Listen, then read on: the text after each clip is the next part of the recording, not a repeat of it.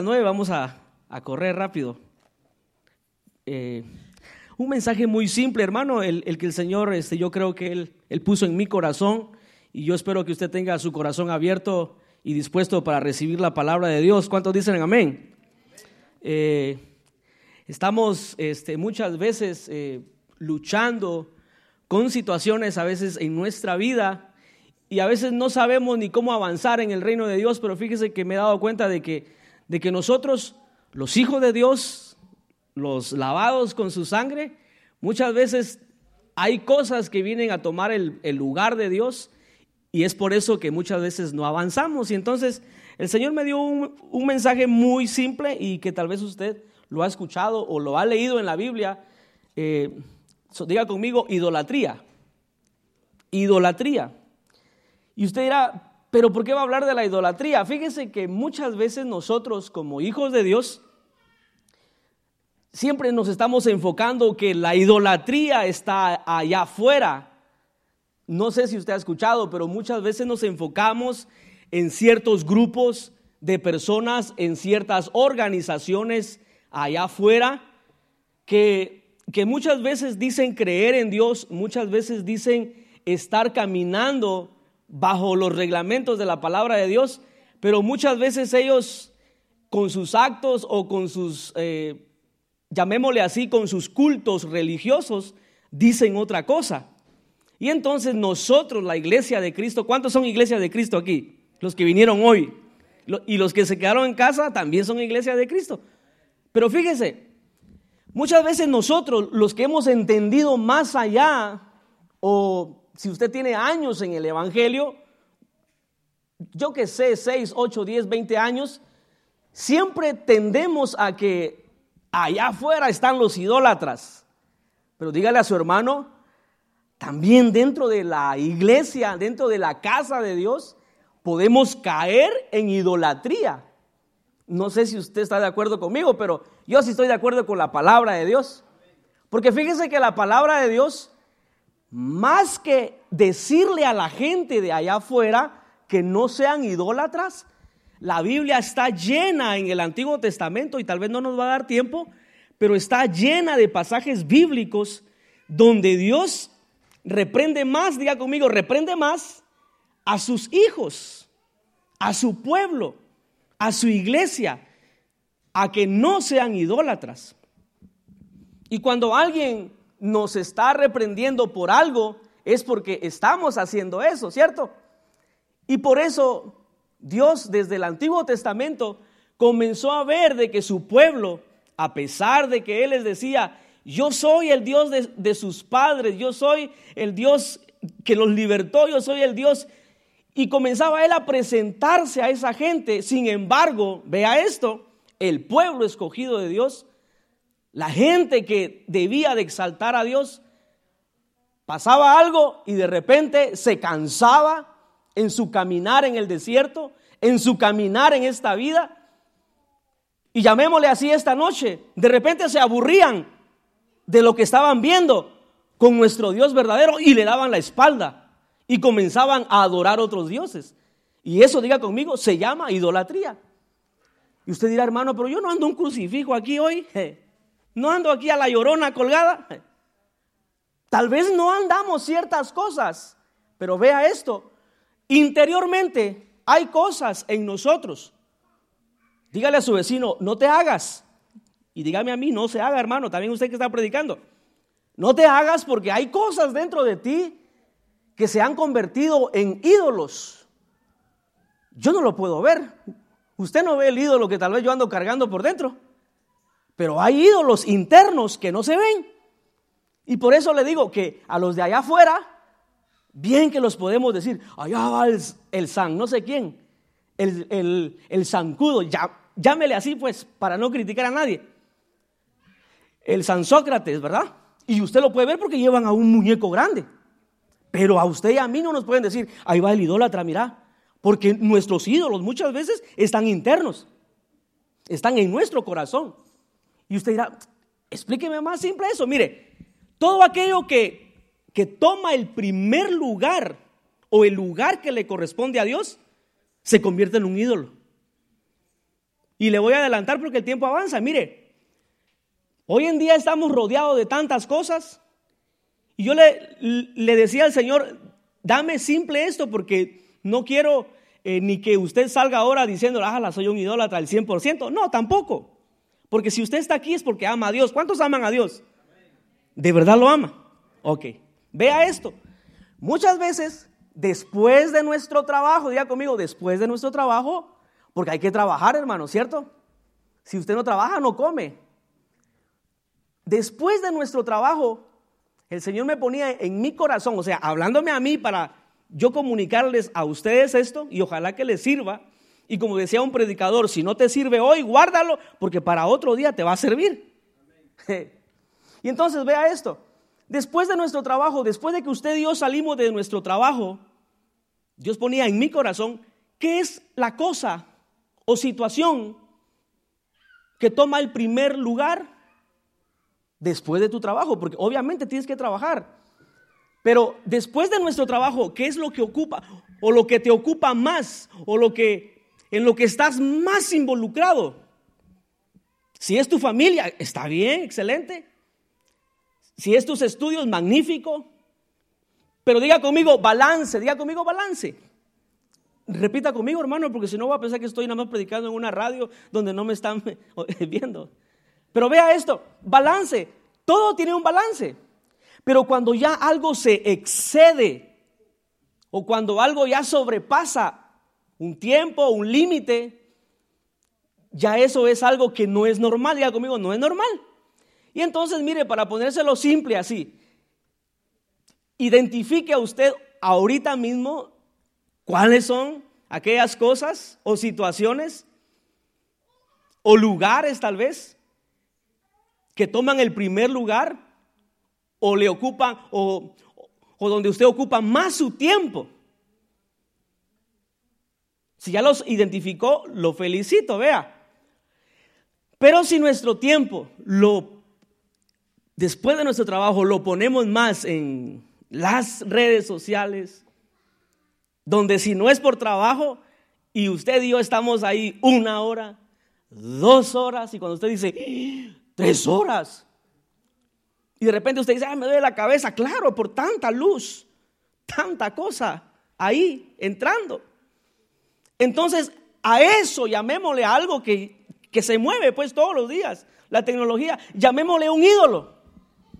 La tecnología es buena, dígale al hermano, es buena hasta cierto punto, pero donde ya excede más allá de un tiempo normal, ya eso se convierte en algo que está ocupando el lugar de Dios. Vaya a la Biblia pues para que vea que vamos a hablar de Biblia. Levítico 19:4.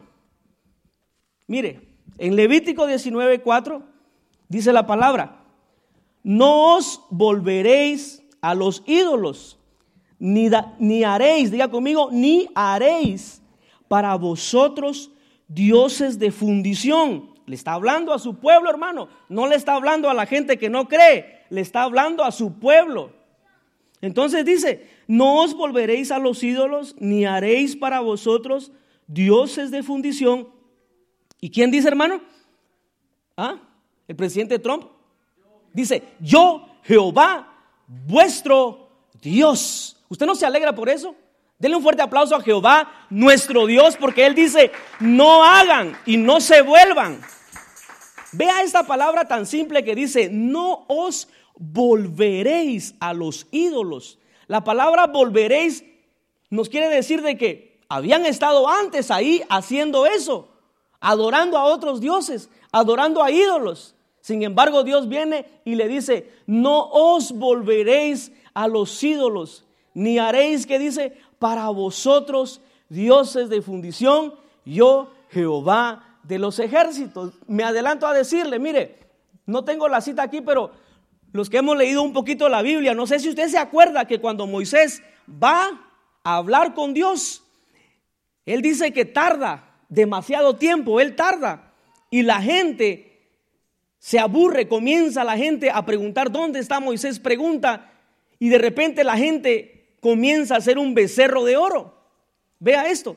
Y cuando Moisés baja después de, de haber escuchado a Dios y los diez mandamientos que Él le dio, Moisés se enoja. Se da cuenta, muchas veces nuestra impaciencia o la falta de paciencia nos puede muchas veces sacar a donde Dios nos quiere llevar. Yo me pregunto, ¿qué le costaba a esta gente esperar, aguantar un poco, con paciencia, a que el siervo de Dios bajara con la noticia que Dios tenía para ellos? Pero sin embargo, la falta de paciencia de ellos los hizo, dice la Biblia que todos reunieron sus joyas, el oro que tenían y comenzaron a fabricar un becerro, un animal.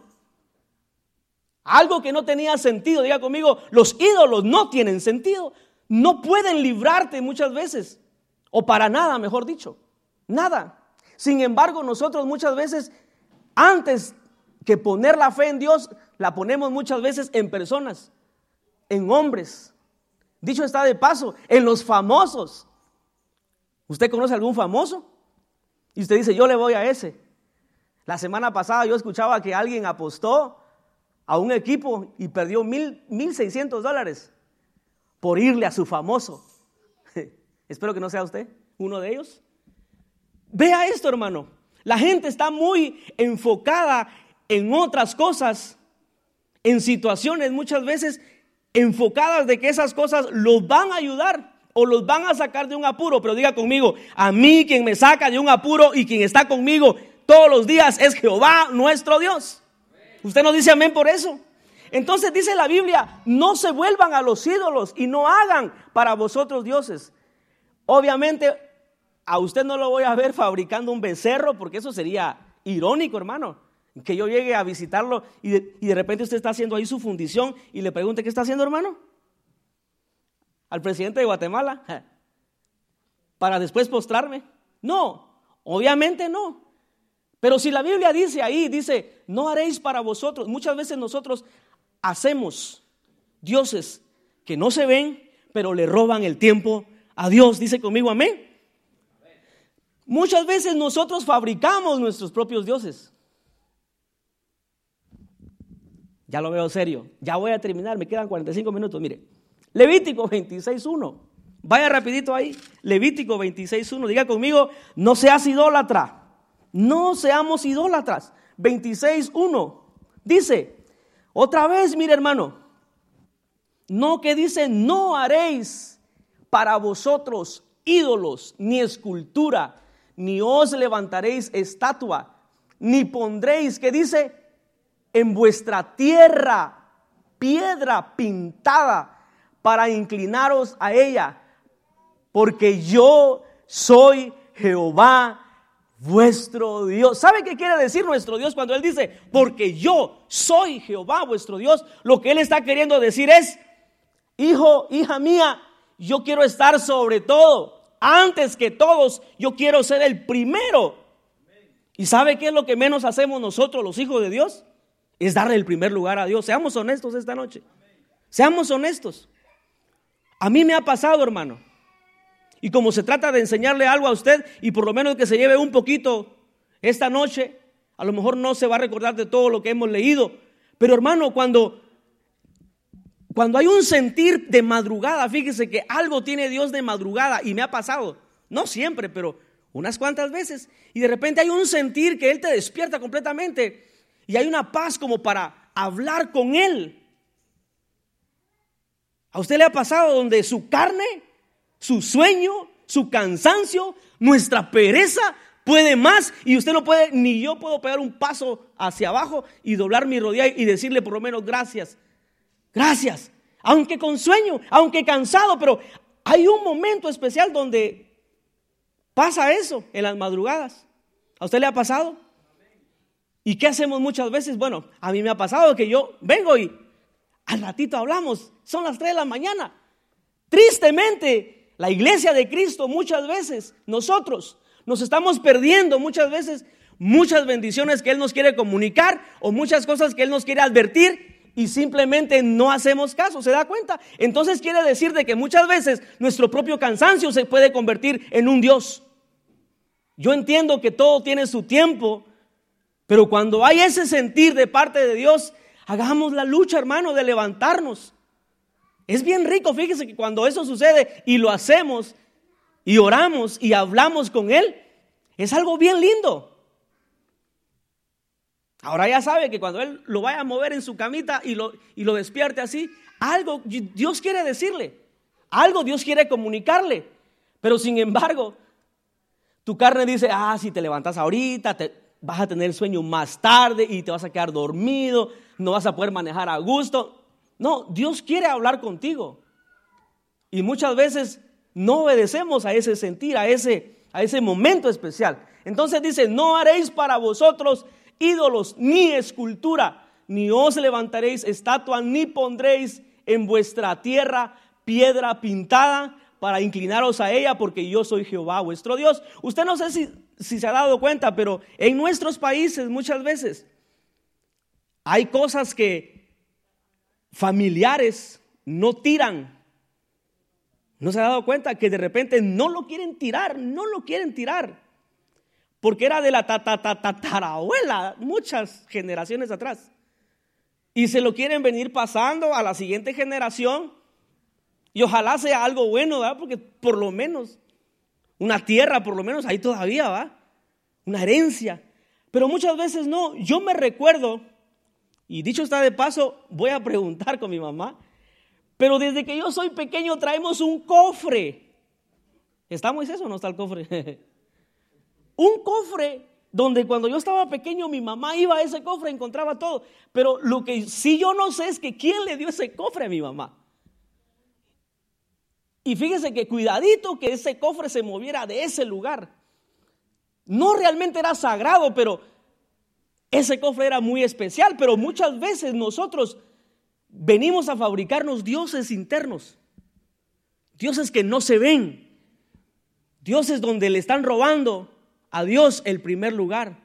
Si hay algo que está ocupando el lugar de Dios, ese es el ídolo que usted y yo tenemos que tumbar esta noche. Amén. Y donde usted diga, no más, no vas a ser mi Dios. No sé si usted se recuerda donde Jesús dice, el que ama más a padre y madre no es digno de qué dice? De ser mi discípulo. Obviamente Jesús no está diciendo no amen a su familia. Él no está diciendo eso. Él lo que está diciendo, ama a tu familia, porque hay un pasaje donde él dice que tenemos que amarnos los unos a los otros. Pero lo que Jesús está explicando ahí es que tu familia no ocupe el lugar que me corresponde. Hermano, ¿está aquí o no? De verdad, hermanos. Y muchas veces, fíjense, nosotros consciente o inconscientemente, ay, es que este es mi hijo chulo, tan lindo, no me lo toquen. Y Dios, ah.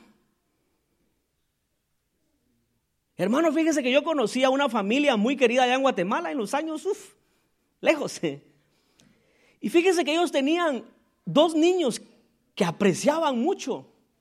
Y de repente esos niños se comenzaron a enfermar. Ni oración ni ayuno los curaba, nada. Y entonces, alguien guiado por Dios le dijo, hermana, eh, cuénteme usted, ¿a qué son amantes los niños? O cuénteme usted cuál es la rutina de los niños. Ah, ellos se levantan y, y prenden y ven al ratoncito de Disney, a Mickey Mouse. ¿Y qué más, hermana? Y fíjese que le compré eso y comienza la hermana, hermano, de que todo era Mickey Mouse alrededor de la casa. Todo de los niños, no de ellos, de los niños. ¿Y sabe qué pasó? Hasta que esa hermana tuvo el valor de tirar todo eso de Mickey Mouse, los niños comenzaron a sanar, a sanar, a sanar y a ser mejor, a estar mejor. ¿Qué le quiero decir con eso? La hermana inconscientemente comenzó a llenar de todos esos muñequitos tenedores, todo, hermano, todo, todo, todo. Zapatos, calcetines, todo lo que era de, los niños. Desde que nacieron, todo era Mickey Mouse. Que parecía que ahí era la ciudad eh, mágica en la casa de la hermana. Pero hasta que ella tuvo el valor de decir no más, los niños comenzaron a ser sanos. Muchas veces hay cosas en su casa, tal vez, que están tomando el lugar que le corresponde a Dios y, y no se va, no va a pasar algo nuevo o algo bueno hasta que sea removido todo. Le digo, hermano, y le aconsejo, ahora no vaya usted a tirar todo a su casa. No, no, no, no. No. Seamos sabios también, porque no quiero que se quede sin cama, sin ropero, sin closet. Tranquilos. Deje que el Espíritu Santo de Dios le, le diga a usted, mire, esto está medio raro. Si ni usted entiende qué dice esas letras góticas ahí, tírelo. Amén, hermano. Todo lo que ocupe el primer lugar o el lugar de Dios, eso es un ídolo. Y fíjese que Jesús es claro cuando él dice de que solamente a nuestro Dios debemos de adorar y se lo dice al diablo en el desierto y le dice, escrito está que solamente a nuestro Dios, a nuestro Padre, hay que adorar. Nuestro pastor decía en una de las prédicas del año pasado, creo, y de vez en cuando él lo recuerda, que usted le diga a un familiar, a un su hijo o a alguien de su familia, que usted le diga, ay, te adoro, hermano, está tocando una línea muy delicada. Muchas veces lo decimos por emoción, ay, es que yo te adoro, te adoro. Tengamos cuidado porque solamente, diga conmigo, solamente a Dios debemos de adorar. Puede dar fuertes palmas al rey porque solamente a Él debemos de adorar y a nadie más. Mire, nos vamos a examinar esta noche, diga conmigo, me voy a examinar porque la palabra para eso es. El hecho de que yo esté aquí parado no quiere decir que, oh, este hermano está en otro nivel. No, nada que ver. A lo mejor usted está mejor que yo. Le soy honesto. Pero la palabra de Dios nos confronta todos los días. Y en este momento, hermano, Dios está pidiendo, nos está pidiendo en esta generación, en estos últimos días, de que su iglesia le dé el primer lugar a Dios. Yo leía hace, hace tiempo algo en donde este hermano decía, ¿de qué sirve que estemos celebrando a Jesús aquí? Todo mundo en la algarabía gritando, aleluya, gloria a Dios. Y Jesús allá tratando de entrar. ¿Se imagina usted eso? Lo estamos celebrando aquí, pero el que es celebrado no está en este lugar. Es triste.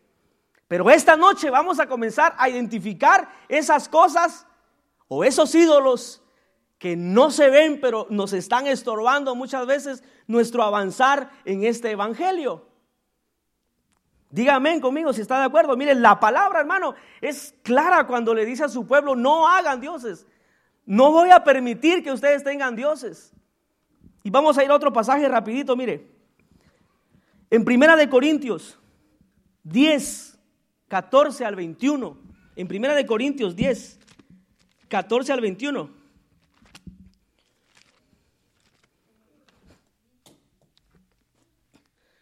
Ok, dice, mire, por tanto, ahí es Pablo, hermano, hablando, mire, por tanto, dice, amados míos, mire, no le está hablando a gente que no cree en Dios, le está hablando a una iglesia, diga conmigo, iglesia. Le está hablando a una iglesia, hermano. Y Dios hoy en día le sigue hablando a su iglesia y le dice, por tanto, amados míos, remanente fiel, iglesia de Cristo, por tanto, dice, amados míos, ¿qué dice? ¿Ah? ¿Está leyendo conmigo? Sí. Dice, no lo oigo, hermano. Huid de la idolatría. ¿Y el que sigue? Dice, como a sensatos os hablo, juzgad vosotros lo que dijo. Mire, está hablando de Jesús. Dice, juzgad vosotros lo que dijo. El siguiente.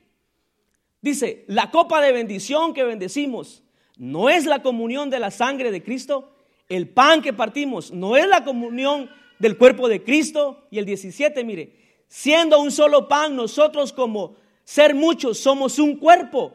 Nosotros somos el cuerpo de Cristo. Por lo tanto, hermano, por lo tanto no debemos de dar lugar a nada que ocupe el lugar de Dios. Dice, pues todos participamos de aquel mismo pan y el 18 dice, mirad a Israel, Concéntrese en este pasaje, hermano. Está interesante, vea. Así como nos concentramos en los memes de Facebook, concentremos, concentrémonos en esto, mire.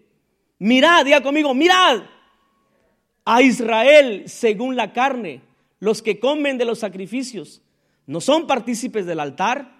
Había gente, hermano, participando en cosas que no era de Dios. Mire, ¿qué digo pues? Dice, que el ídolo es algo o que sea algo lo que se sacrifica de los ídolos.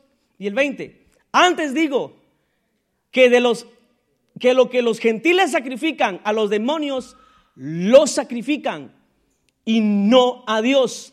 Y no quiero, mire, Pablo está diciendo, y no quiero que vosotros os hagáis partícipes con los demonios. Y por último el 21, no podéis beber de la copa del Señor y de la copa de los demonios.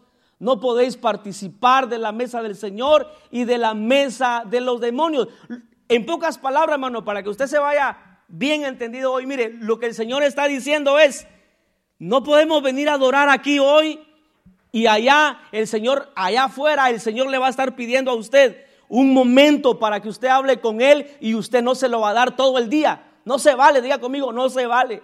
En otras palabras, no debemos de estarnos mezclando, haciendo cosas que son de las tinieblas y venir a adorar aquí.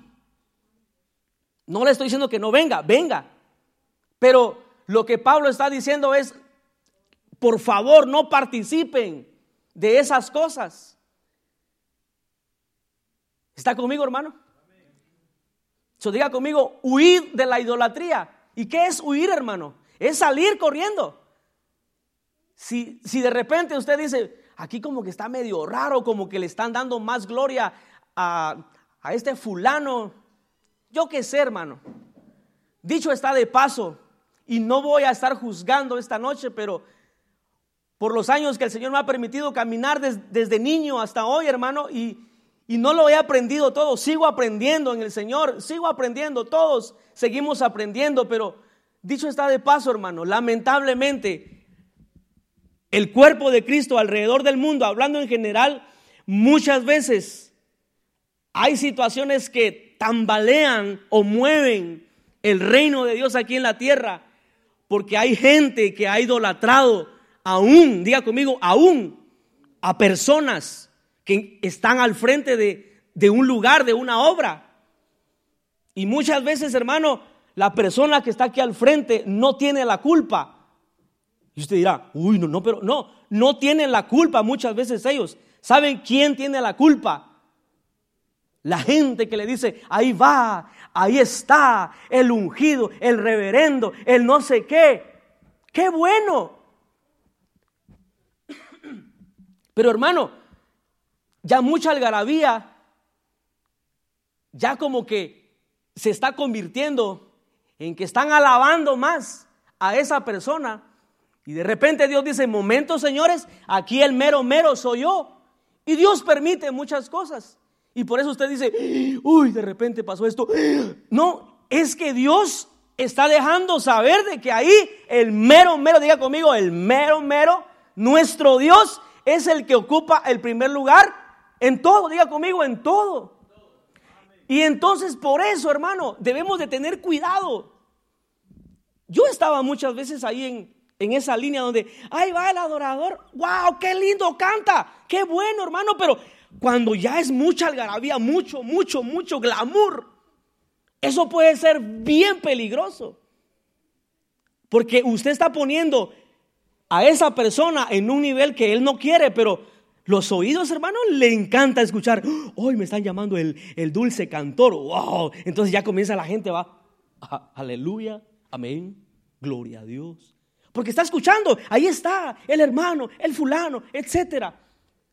¿Y qué dice Pablo, hermano? Que él dice que tengamos cuidado en que algo ocupe el primer lugar de Dios. Dígame conmigo. Ok, vamos rapidito, hermano, a Primera de Corintios, ahí mismo, pero en el 1 al, al 7, por favor. Hay una luz que me hace sombra al reloj, que yo miro que son las 8, pero no va. ayúdenme ¿Son las 8 y media? Sí, ok, casi. Ok, dice. Ok, mire hermano, eso está bien tremendo, mire, vamos a leerlo. Dice, porque no quiero, mire, otra vez Pablo, hermanos, y esta noche yo le digo a usted, hermano, no quiero que usted, hermano, que está sentado ahí, hermana que está sentada ahí, no quiero que usted ignore esto. Dice, no quiero, hermanos, que ignoréis que vuestros padres, o sea, hablando de la gente allá en el desierto, que pasó en el desierto, hablando de Israel, dice, no quiero, dice, que, eh, que ignoréis que vuestros padres todos estuvieron bajo la nube. Vea esto, hermano. Nos detenemos rapidito ahí. Bajo la nube. Y usted dirá, eso fue glorioso, espectacular. Claro que sí, hermano. Mire, esta gente disfrutó de la gloria de Dios como nadie hoy en día.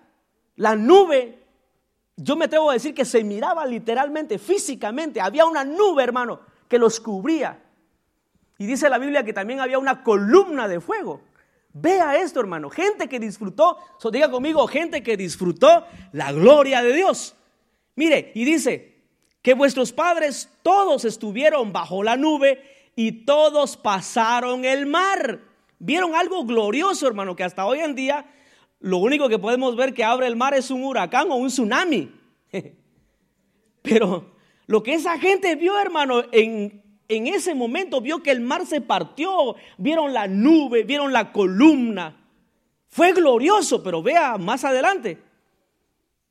El siguiente, ok, dice, y todos en Moisés fueron bautizados en la nube y en el mar. Mira hermano, fue glorioso eso. Hay un misterio ahí, pero no hay tiempo. Sigamos.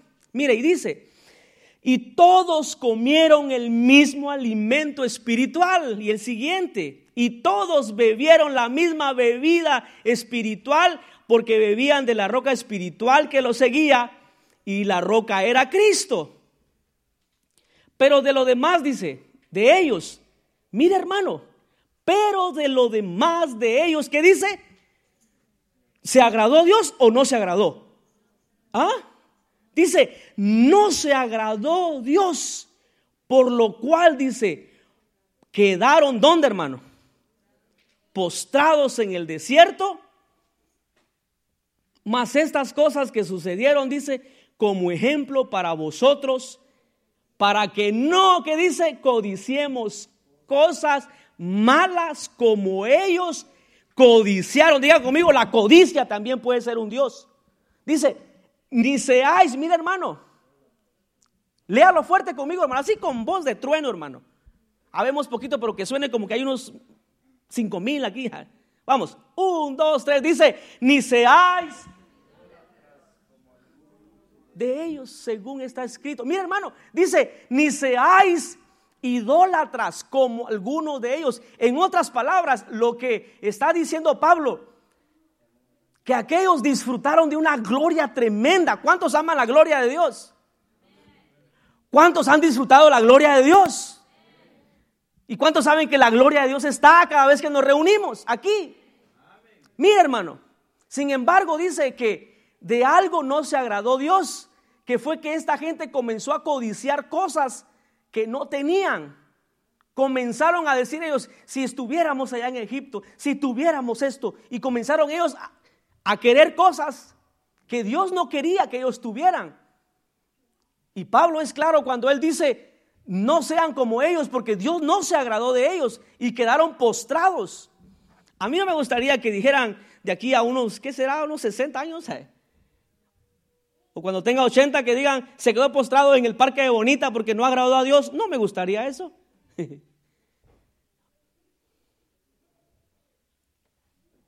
Diga un fuerte amén, hermano, si estaba despierto, como dice Héctor. dice, ni seáis idólatras como algunos de ellos, según está escrito. Mire, esto está tremendo, hermano. Y por lo menos esto llévese a su casa. Dice que este pueblo hizo lo siguiente. Se sentó el pueblo a comer y a beber y se levantó a qué, hermano?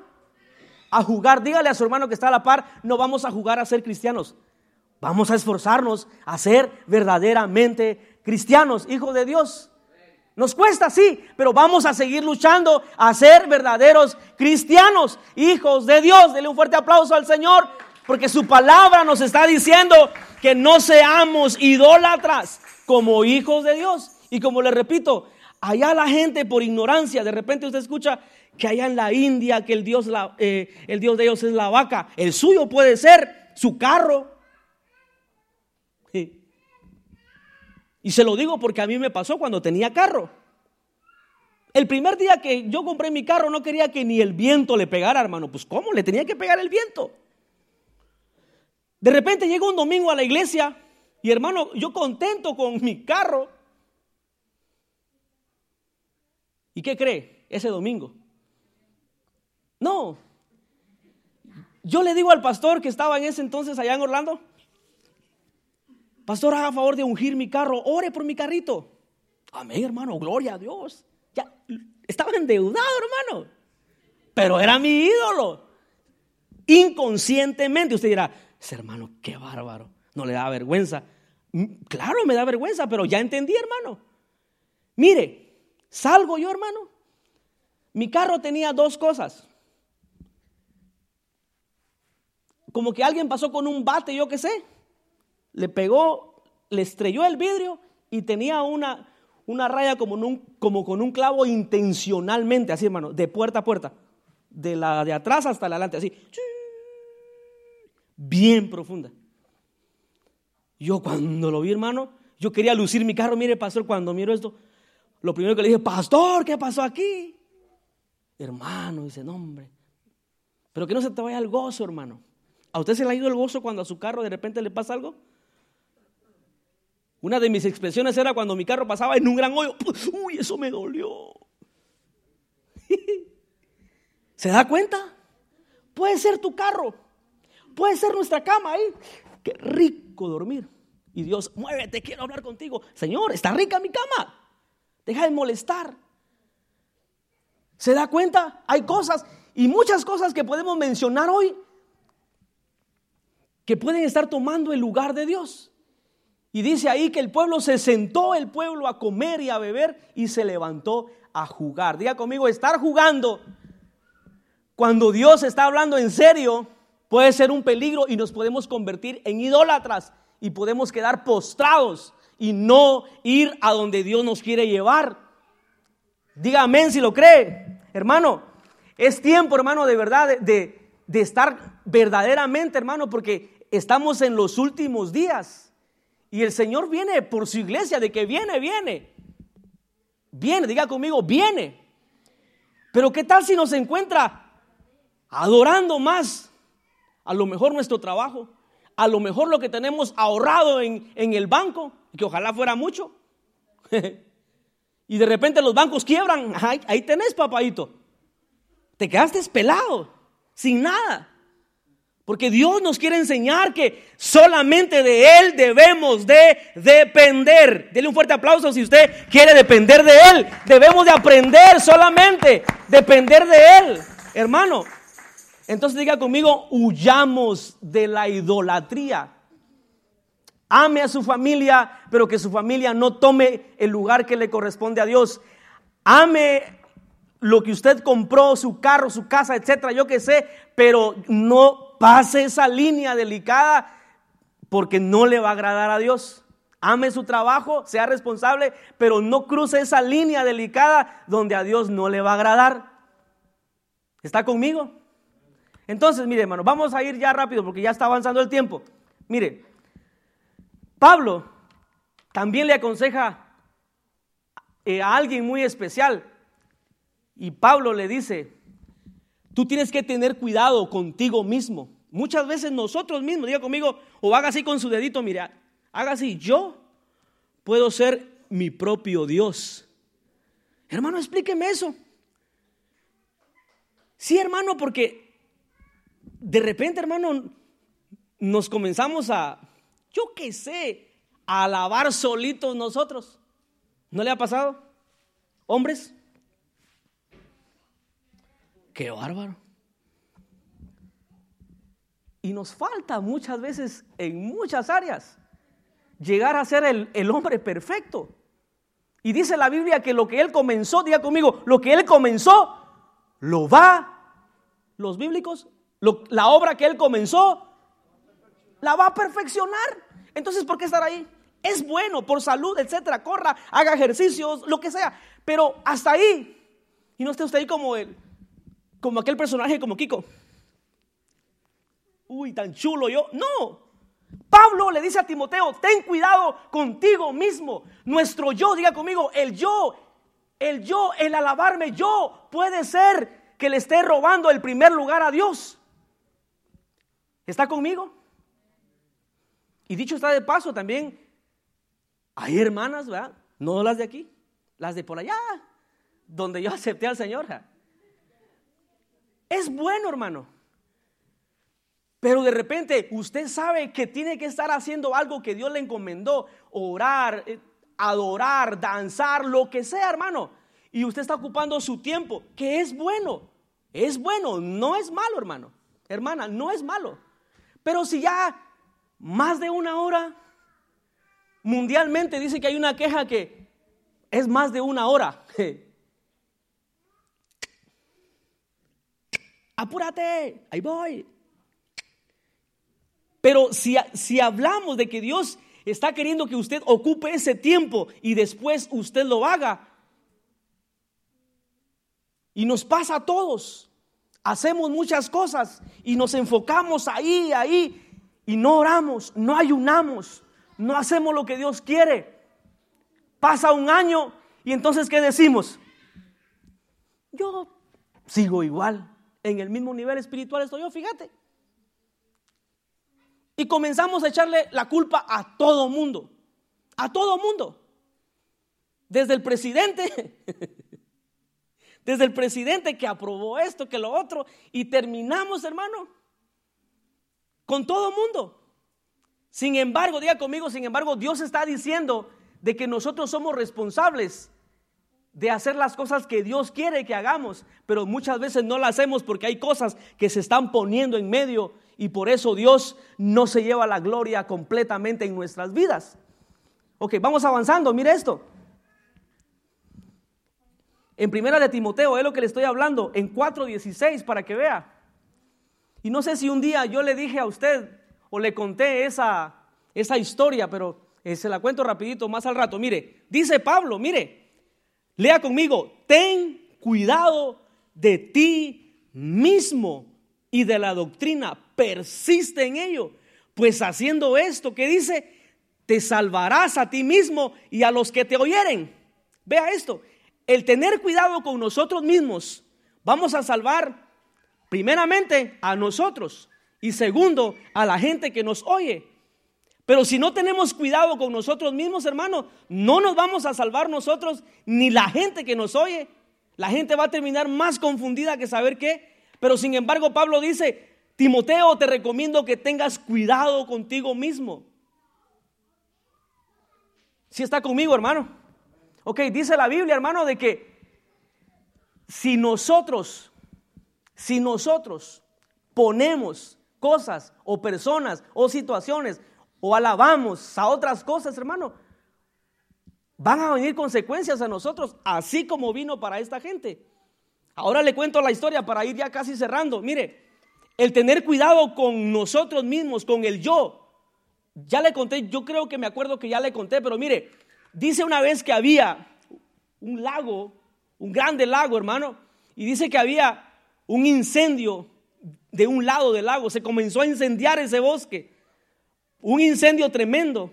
Y entonces dice que el, el sapo, el sapo le dijo al águila, hazme favor de pasarme al otro lado de ese lago porque no me quiero morir quemado. Y el águila le dijo, pero ¿cómo yo lo voy a hacer? Si te agarro con una de mis garras, te voy a romper todo y no vas a quedar vivo. Y si te agarro con las dos, no, pues te mato completamente, porque tengo garras fuertes. Entonces dice que el sapo dijo, tengo una idea. Le estoy contando esto para que usted vea de que tenemos que tener cuidado con el yo, con nosotros mismos. Y entonces el sapo dijo, tengo una idea. Agarras un palito con una de tus patas, agarras con la otra pata y yo me cuelgo con mi boca aquí. Yo me agarro y tú me llevas al otro lado. Yo me agarro del palo y tú llevas el palito agarrado con las dos patas. Y así. Y hermano dice que así lo hicieron. El águila agarra con sus dos patas y el sapo se agarra con su trompita aquí y el águila comienza a volar. Y toda la gente que estaba viendo ese incendio dice que comenzaron a ver aquel espectáculo, hermano. El sapo arriba. Y dice que el sapo comenzó a escuchar, wow, wow, ¿quién hizo eso? ¿De quién fue la idea? Y el sapo escuchando, hermano. Todavía no salían del incendio y la gente, wow, el que hizo eso es tan súper inteligente, wow, ¿quién lo haría? El sapo no se aguantó la emoción y dijo, yo. Murió. No se aguantó la emoción. El yo te puede matar. El exaltarte a ti mismo te puede matar espiritualmente, emocionalmente ¿Está conmigo? Tengamos cuidado con el yo, con nuestro yo. Ok, mire, en Filipenses 3:8, el yo nos puede desviar, diga conmigo, el yo me puede desviar y puedes ser tú, tu propio ídolo. Ok, dice, y ciertamente dice, aún estimo todas las cosas,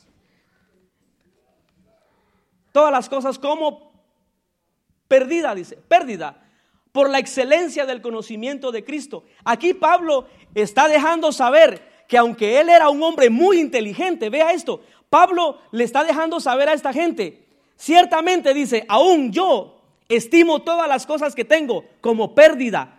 Pablo conocía la ley, Pablo era un hombre tan inteligente, Pablo era un hombre tan importante, sin embargo, él dice, estimo todas las cosas, pero como pérdida por la excelencia, diga conmigo, por la excelencia del conocimiento de Cristo Jesús.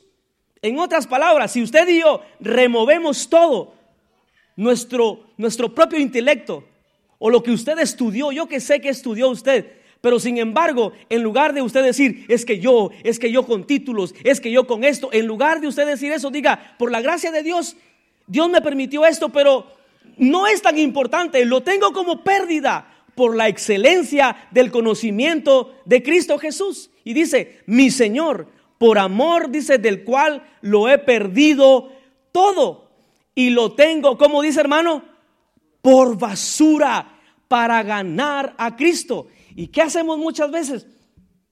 Nosotros los hijos de Dios, y esto va para todos los músicos y adoradores, mire, el día que a usted le digan, wow, tocaste excelente, gloria a Dios, que no le pase lo del sapo. Y que diga, oh, ¿verdad, hermano? Oh, es que yo, uh, ay, no, hermano. claro, hermano, si soy bien hábil. Que no le pase eso. Diga como Pablo, estimo todas las cosas, pero como pérdida. Diga, gloria a Dios por la gracia de Dios, hermano. Hermana, qué bonito danza. Por la gracia de Dios, hermano. Gloria a Dios.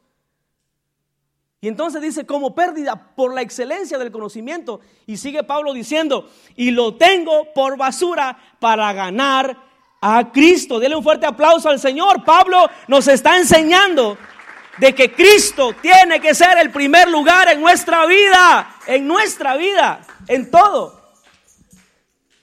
Ok, ya vamos cerrando, hermano. Mire, en Romanos 1, 21 al 23 Me recuerdo de una historia que mi papá me contó hace años y él decía de que había un judío en Guatemala. No sé si él conoció al judío o escuchó también la historia, pero dice que este judío, siendo judío, legítimo judío, dice que él le dio estudio a su hijo, lo metió a la escuela, el hijo se llenó de conocimiento, lo metió a la universidad, el hijo se recibió de la universidad, fue grande en estudios. Y entonces dice que cuando alguien saludaba a ese judío y le decía, ¿cómo está, Señor? Bien, dice, oh, mire, gracias a Dios que su hijo logró estos títulos. Gracias a Dios. ¿Cómo que gracias a Dios? Es gracias a mí. Vea, hermano, la arrogancia muchas veces de gente y podemos caer en arrogancia. El día que a usted le digan, mira, tu hijo logró esto, diga, gracias a Dios por la gracia de Dios. Y créame que eso va a ser como olor fragante para nuestro Dios, porque entonces Él va a ver que usted lo está poniendo en primer lugar a Él en todo. Y dice, pues habiendo conocido a Dios, no le glorificaron. Ahí está hablando de un grupo de gente, mire, no le glorificaron como a Dios.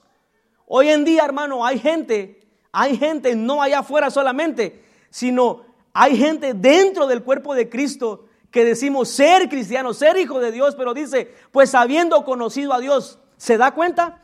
Ahí está diciendo, habiendo conocido a Dios. ¿Cuántos conocen a Dios aquí? Cuidemos de no hacer cosas que dañen el lugar que a Dios le corresponde. Dice, porque ahí dice, habían conocido a Dios, pero no le glorificaron como a Dios. Tengamos cuidado de no solamente estar en una iglesia, en un ministerio, y aparentemente conocemos a Dios, pero ¿qué tal si la palabra nos confronta esta noche y nos dice, pero no le glorificaron como a Dios? Tengamos cuidado de, solamente ser parte del, del volumen o de la gente y no glorificar a Dios. Glorifiquemos a Dios en todo, hermano. Desde que usted entra en esa puerta, diga, Señor, que tu gloria se mueva en este lugar. Recibe la gloria del Señor de principio a fin, aunque no sienta nada, pero sé que estás en este lugar. Amén. Que Él se lleve la gloria. Y dice que este grupo de gente no le glorificaron como a Dios, ni le dieron, mire, ni le dieron, diga conmigo, ni le dieron gracias. Acostúmbrese que usted y yo, cada vez que usted se levanta de su cama, le diga a Dios, ¿ah? gracias, Señor. Muchas veces somos tan mal agradecidos. No estamos glorificando a Dios cuando se nos olvida dar gracias a Él cada mañana que despertamos. Seamos personas de decirle al Señor, gracias por este nuevo día, gracias por tu misericordia.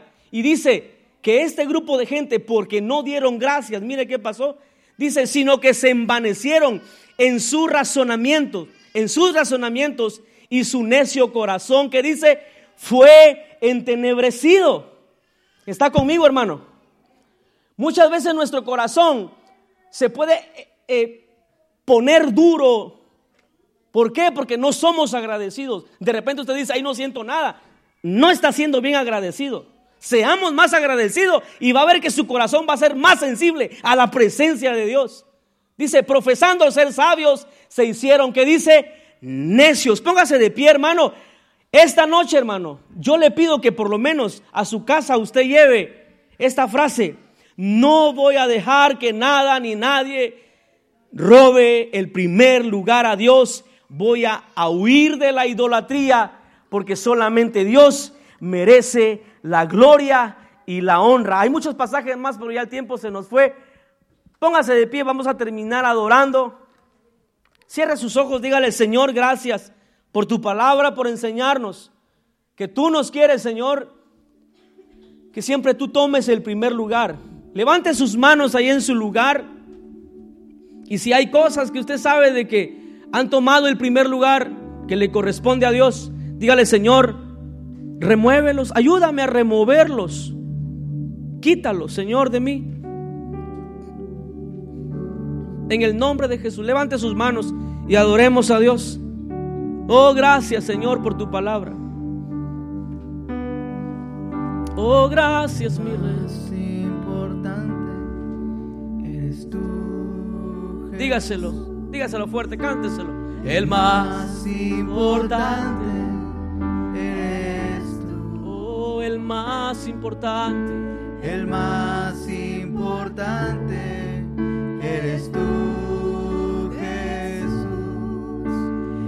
más importante eres tú. Te voy a adorar. Te voy a adorar. Te voy a adorar. Vamos, cánteselo, iglesia. Te voy a adorar.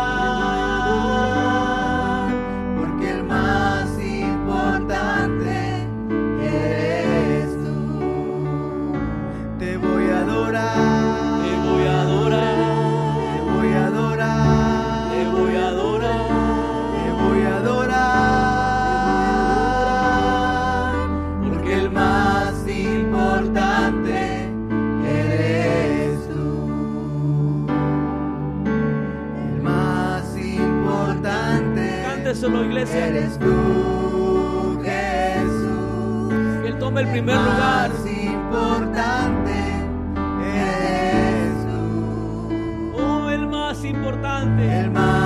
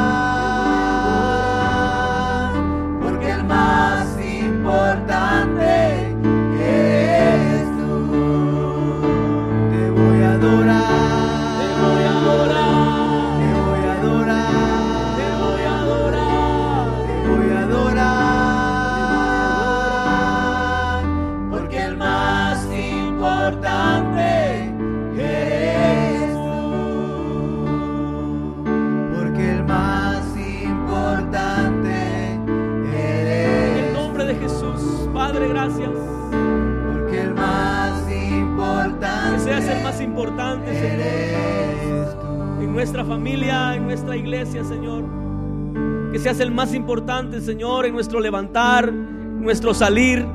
En el nombre de Jesús, Padre, te pido que bendigas a todas las familias, Señor, de esta congregación y alrededor del mundo, Señor. Que todas las cosas, Señor, que están tomando el lugar, Señor, que te corresponde. Ayuda a tu pueblo, ayúdanos a remover todas esas cosas que toman el lugar que te corresponde a ti en el nombre de Jesús. Ayuda a los padres a seguir guiando a sus hijos. Ayuda a los hijos, Señor, a amar cada día a sus padres, pero que tú te lleves la gloria, Señor, en sus corazones. Padre, en el nombre de Jesús, te pido, Señor, que nos ayudes cada día en nuestro caminar a remover, Señor, esas cosas que a ti no te agradan, Señor. Señor, queremos agradarte y queremos ser esas personas que tú quieres que seamos. En el nombre de Jesús te pido, Señor, fortalece a cada familia de este lugar. En el nombre de Jesús. Levanta, Señor, a esta generación. Una generación valiente. Una generación, Señor, que te dé la gloria todos los días, Señor, hasta que tú vengas. Y la obra que tú has empezado en cada uno de nosotros, tú la sigas perfeccionando hasta tu venida. En el nombre de Jesús. Padre, te pido, Señor, por cada joven, cada señorita, cada padre, cada madre de este lugar, de esta congregación, Señor, que sigan siendo fiel, Señor, a ti, en el nombre de Jesús, y que en sus casas tú sigas siendo el más importante, en sus estudios tú seas el más importante, en sus trabajos tú seas el más importante. A donde quiera que vayamos, con quien hablemos, Padre, que tú te lleves el primer lugar en cada una de nuestras conversaciones, Señor. Que la gente pueda ver tu luz en medio, Señor, de nuestras palabras. Que la gente pueda ver tu luz en nosotros, Padre, en el nombre de Jesús. Ten misericordia, Señor, de cada uno, Señor, de tu pueblo alrededor del mundo. Aquellos, Señor, que te han quitado, Señor, de los altares. Aquellos que te han robado, Señor, la gloria. Te pido, Señor, misericordia, aún de este lugar, Señor. Si te hemos quitado, Señor, ese lugar que te corresponde, ten misericordia de nosotros en esta noche. Te lo pido en el nombre de Jesús. Y que aprendamos cada día, Señor, en cada servicio, en nuestro caminar, allá afuera, Señor, a darte a ti la gloria. Y que todo eso, Señor, que te roba el primer lugar, sea removido en el nombre de Jesús. Darnos sabiduría, Señor, para que cada momento, Padre, tú seas glorificado en nosotros y con nosotros, Padre. Que tu luz alumbre, Señor, a la gente allá afuera a través de nosotros. En el nombre de Jesús, te damos gracias por tu palabra. Señor, ayúdanos a ser fiel cada día, Señor. En el nombre de Jesús, tu palabra es la verdad. Y nos has hablado, Señor, que debemos de huir de la idolatría, Señor. De esas cosas, Señor, que nos estancan. De esas cosas, Señor, que nos tienen ahí atados, Padre. En el nombre de Jesús, te pido, Señor, que tu presencia rompa, Señor, en el nombre de Jesús. Todas esas cosas, darnos, Señor, la sabiduría, Señor, para identificar esas cosas, Señor, que roban el tiempo que te corresponden, Padre. En el nombre de Jesús. Te damos gracias por tu palabra en esta noche. Llévanos a casa, Señor. Llévanos, Señor, que tus ángeles acampen alrededor de cada auto y que cada familia, Señor, cada persona que vino hoy, llegue, Señor amado, con bien. Llegue, Señor amado, con gozo, con alegría. Porque hemos estado alabándote, hemos estado en tu casa, Señor, y te hemos glorificado esta noche.